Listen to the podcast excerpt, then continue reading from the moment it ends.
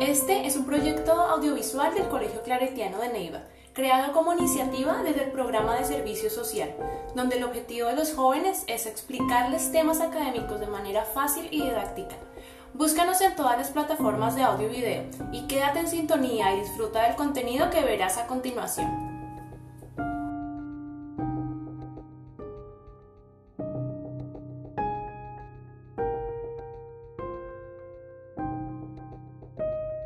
Hola y bienvenidos a este podcast. Este es un proyecto liderado por estudiantes del Servicio Social del Colegio Claretiano de Neiva. El día de hoy hablaremos de un tema muy importante, el cual es, ¿se puede sobrevivir en Colombia siendo una madre cabeza de familia con un salario mínimo? Empezamos diciendo que el salario mínimo aumentó en 3.8% para el 2021. Esto es insuficiente para cubrir los gastos básicos de una mujer bogotana. Por eso hemos decidido traer a una persona que vive esto día a día ella es Elvira, tiene 32 años, trabaja como una cajera en un reconocido supermercado en el norte de Bogotá. Vive en el barrio de Bochica Sur, en la localidad de Rafael Uribe Uribe, al otro extremo de la capital. Desde las 5 de la mañana se levanta para organizar a su hijo de 8 años para que vaya al colegio público, que estudia en cercanías de su hogar. Ella es soltera, desde que su pequeño cumplió los 3 años de edad. Y dadas las circunstancias económicas, el papá no responde ni siquiera por la cuota alimentaria. Mensualmente recibe el salario mínimo, el cual es de 908.526 pesos, más el subsidio de transporte que son 88.211 pesos. A continuación, le haremos una pequeña entrevista. ¿Cuánto gasta usted en transporte? 24 días al mes por dos pasajes de Transmilenio me suman 120 mil. Sin contar que a veces cuando salgo muy tarde por arreglar a mi hijo me toca pagar un pasaje adicional en una buceta que va siempre rellena y que me acerca un poquito y esa cuesta dos mil. Vira lleva el almuerzo todos los días a su trabajo porque es imposible pagar la comida en un restaurante. Ahora bien, ¿cuánto gasta en el supermercado mensualmente? Todos los días hago cuentas. Mensualmente me gasto aproximadamente 350 mil para lo que es el desayuno de mi hijo y el mío, solo mi almuerzo porque mi niño pues le dan la comida en el colegio y obviamente la cena de los dos en la noche. ¿Cuánto paga de arriendo?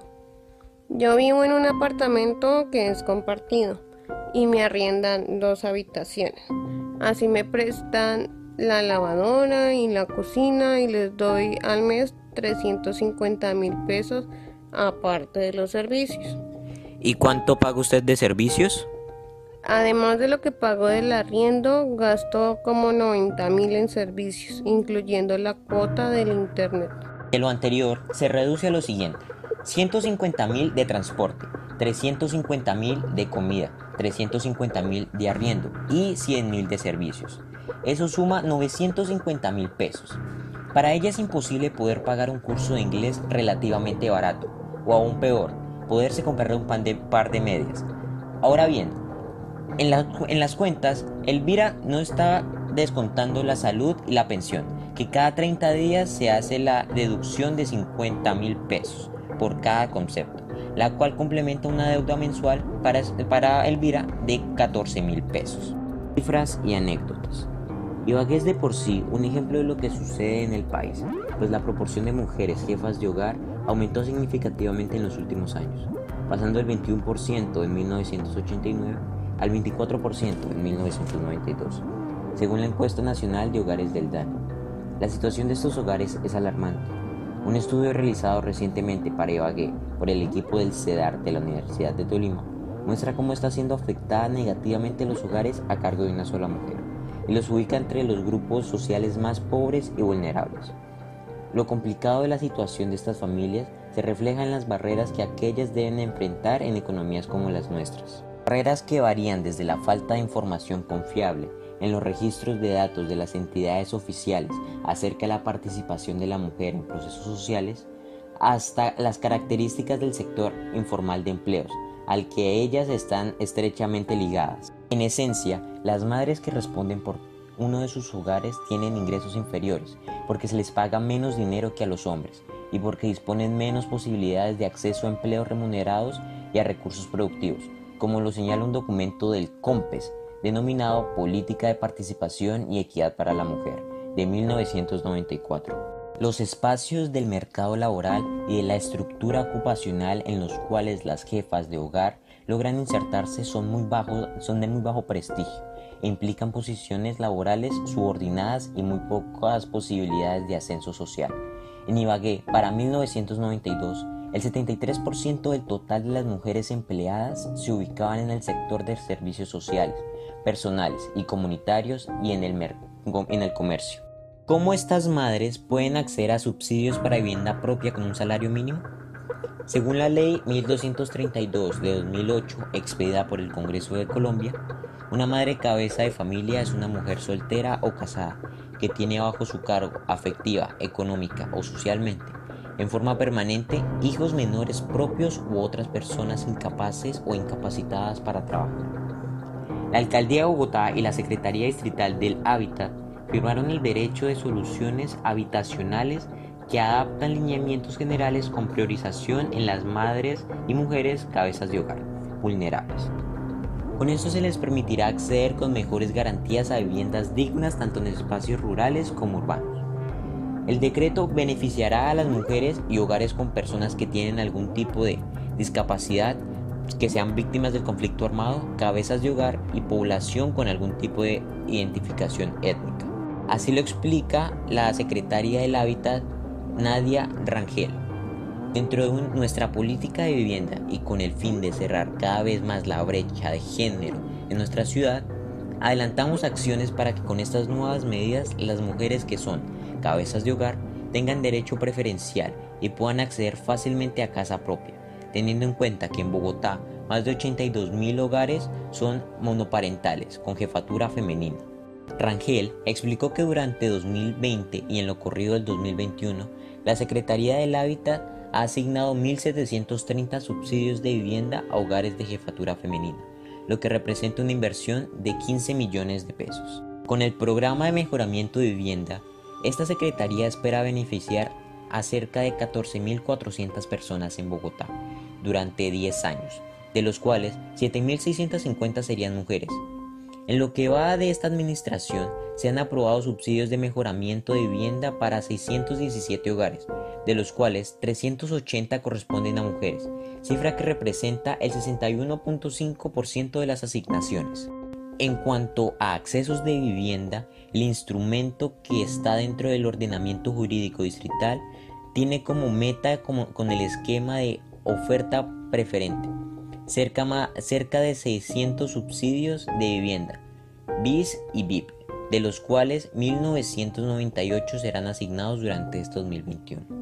Cuando los ingresos bajan en los hogares de las madres jefas de hogar, la responsabilidad económica principal tiende a ser cubierta recurriendo a estrategias de sobrevivencia que le garanticen y le generen ingresos, estas opciones se refieren a las diversas fuentes de obtención de dinero y especies empleadas por las jefas de hogar para mantener a su familia.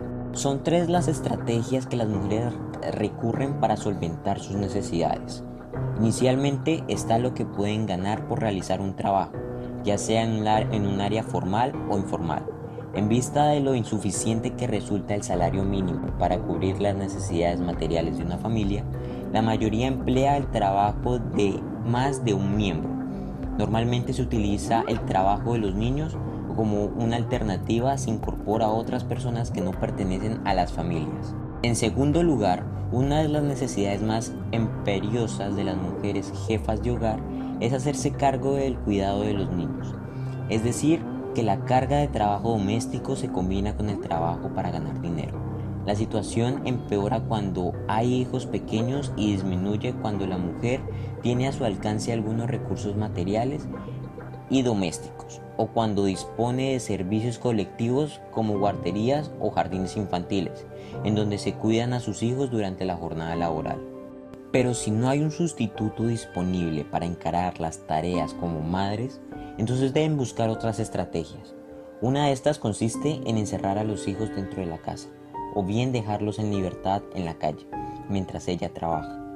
Alternativamente pueden ingresar a un área del sector informal que le permita llevar a sus hijos al trabajo y aprovechar su colaboración, como se observa en los pequeños de las madres comerciantes en los mercados, situación corroborada en estudios recientes en Ibagué.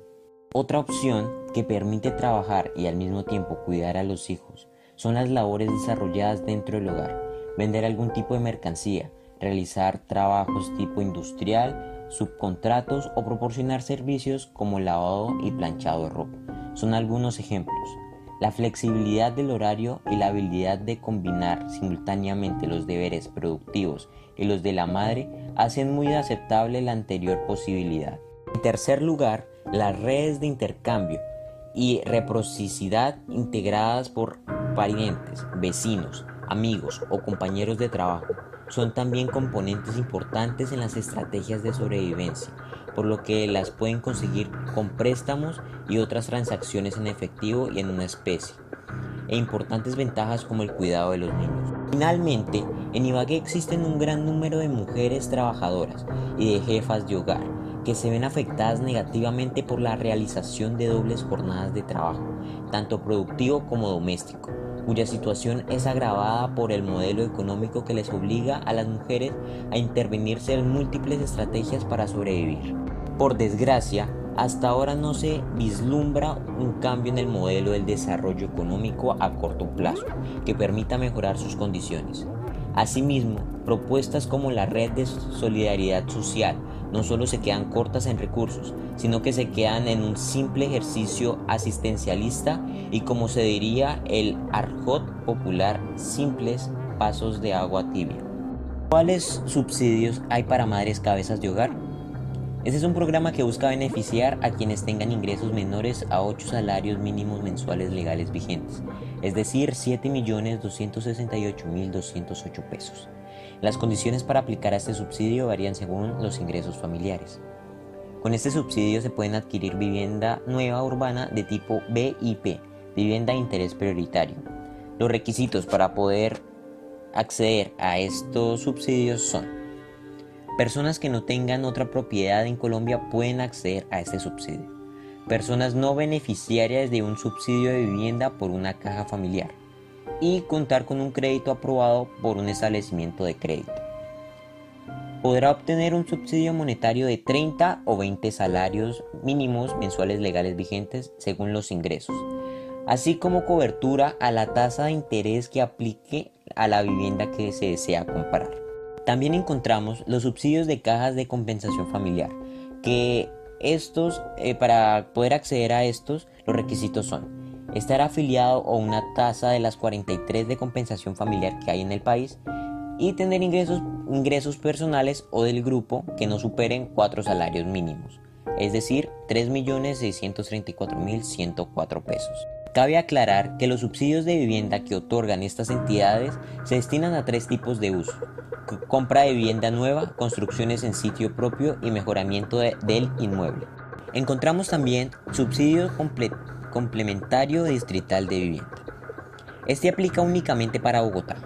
Es un subsidio que otorga la Secretaría Distrital del Hábitat en concurrencia con el subsidio de Mi Casa Ya, así como también con los subsidios de las cajas de compensación familiar. Este subsidio permite que en hogares de jefatura femenina obtengan entre 10 y 30 salarios mínimos mensuales legales vigentes para la compra de una vivienda cuyo valor no supere los 140 millones. Y también con este subsidio, una madre cabeza de hogar cuyos ingresos sean entre, entre 0 y 2 salarios mínimos pueda recibir hasta 27.255.780.000 pesos. Y si sus ingresos son entre 2 y 4 salarios mínimos, el monto otorgado sería hasta de 9.085.260 pesos según las estimaciones de la Secretaría Distrital del Hábitat. Otras ayudas que pueden obtener las madres cabezas eh, del hogar son, si tú eres una de las tantas mujeres colombianas que tiene toda la responsabilidad del hogar, tienes que saber que en Colombia existen diferentes tipos de ayudas económicas y sociales, las cuales tienen como finalidad el mejoramiento de la calidad de vida de aquellas mujeres que por circunstancias de la vida están pasando por un caso como este. Existen diferentes programas sociales a los cuales puedes ingresar. Y para las mamitas que se encuentren pasando por una situación muy difícil, deben saber que existe la ayuda humanitaria en Colombia. por la que se presta atención inmediata y de urgencia a quien la necesite. Estos programas son ofrecidos por parte del gobierno colombiano, el cual tiene como finalidad la obligación de crear estos espacios de auxilio para mejorar el bienestar de las madres solteras y brindarles todo el apoyo que éstas necesiten, especialmente si son madres menores de edad. También existen auxilios del Estado para las madres solteras. Por medio de prosperidad social, las mamás solteras encontrarán el apoyo que necesiten.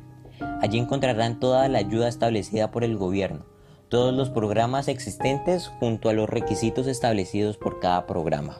Los programas que ayudan a las mamás solteras y sus hijos están enfocados a auxilios económicos de alimentación y de salud, ayudas para las madres solteras que están sin trabajo, acceso a la educación de nosotras y de nuestros hijos, descuentos en programas de recreación y deporte, reintegro de la madre que hubiese sido despedida sin una justa causa de su puesto de trabajo y acceso a la salud digna y a una buena calidad de vida.